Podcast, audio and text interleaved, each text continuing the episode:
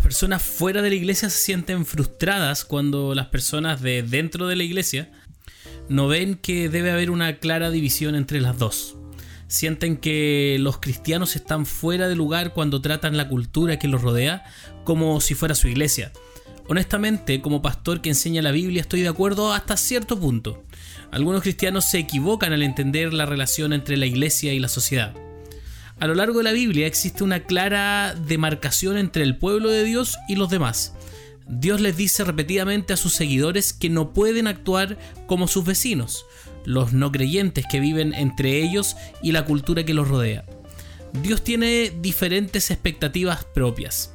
El Antiguo Testamento registra conversaciones recurrentes entre Dios y su pueblo, que suenan como un padre cuyos hijos lo siguen, molestando para que se salgan con la suya con las mismas cosas que los niños vecinos. El padre les dice que no, y les explica que las reglas de su familia son diferentes de las reglas de la familia de al lado. En el Nuevo Testamento las palabras iglesia y mundo marcan esta división entre las dos familias proverbiales. Pecado significa cruzar esa línea de demarcación. Santidad significa acatar las reglas de este lado de la línea.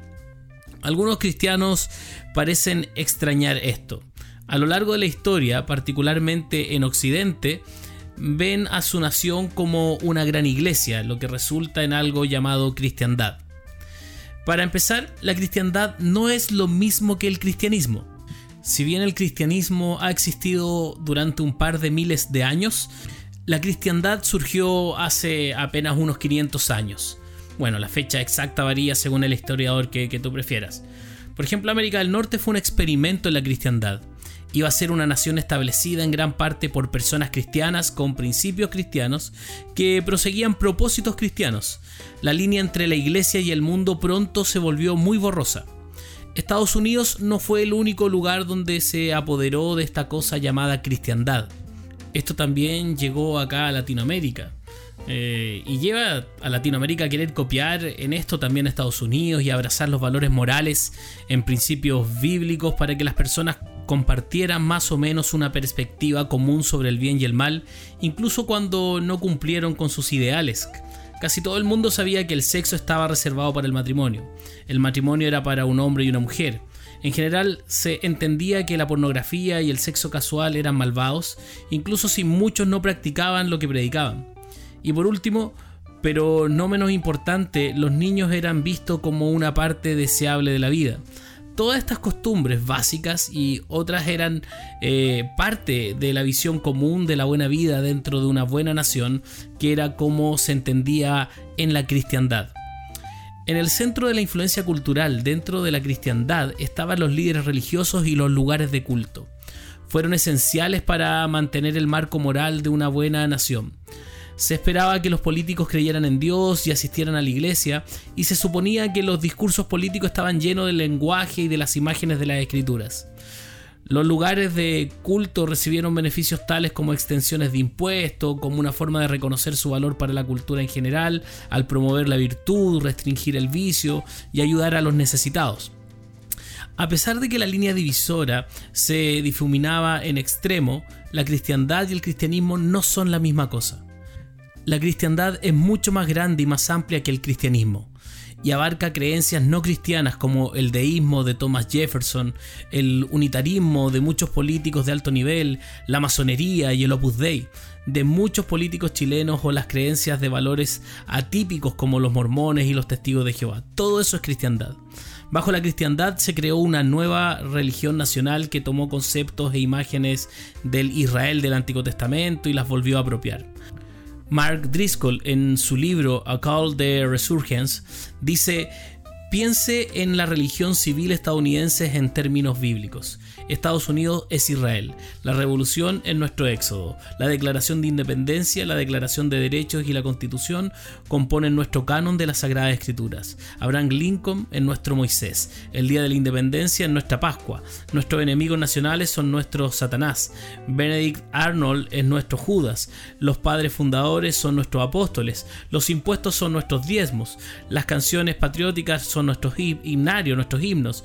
El juramento a la bandera es la oración del pecador. y el presidente es nuestro predicador, razón por la cual a lo largo de la historia nuestros líderes se han referido a Dios sin ninguna definición o aclaración, lo que permite a las personas importar de manera privada su propia comprensión de un poder superior. En este descarado préstamo los símbolos espirituales se mantuvieron y la sustancia se perdió aquí en Occidente. Pero no es de extrañar que la gente confunda cristiandad con cristianismo. A lo largo de unos 500 años de historia, la cristiandad y el cristianismo han sido mutuamente oportunistas y se han utilizado mutuamente para promover eh, distintas causas. La cristiandad quería los beneficios sociales del cristianismo sin las creencias bíblicas. El presidente George Washington dijo en su discurso de despedida, de todas las disposiciones y hábitos que conducen a la prosperidad política, la religión y la moralidad son apoyos indispensables. Tanto la razón como la experiencia nos prohíben esperar que la moralidad nacional pueda prevalecer en exclusión de los principios religiosos.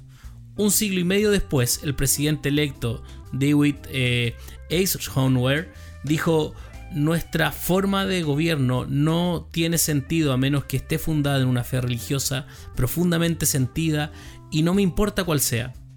Inclusive acá, más cerca, el presidente Piñera en una entrevista a Radio Cooperativa dijo, este es un gobierno que no es neutral con respecto a la espiritualidad, que cree firmemente, al menos como presidente y como creyente, aunque pecador, creo firmemente en el valor de la espiritualidad y por eso buscamos promoverla y hablar de Dios. Esto sin definir eh, a este Dios que él menciona, sin definir la espiritualidad que él menciona.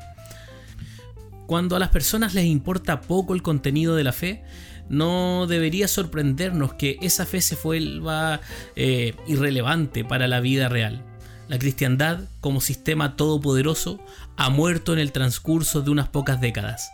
Las naciones que formaron parte de la cristiandad ahora tienen más de 500 años de enamoramiento y son en gran parte postcristianos.